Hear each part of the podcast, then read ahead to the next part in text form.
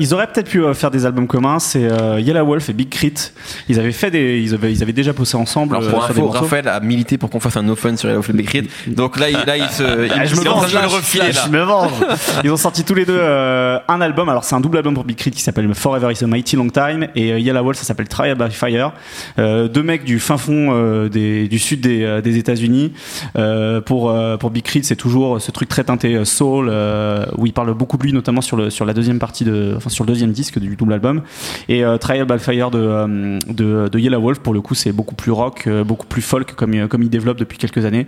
Ces deux albums qui sont vraiment très très bien pour ces deux artistes qui se connaissent et qui auraient pu peut-être collaborer plus longtemps ensemble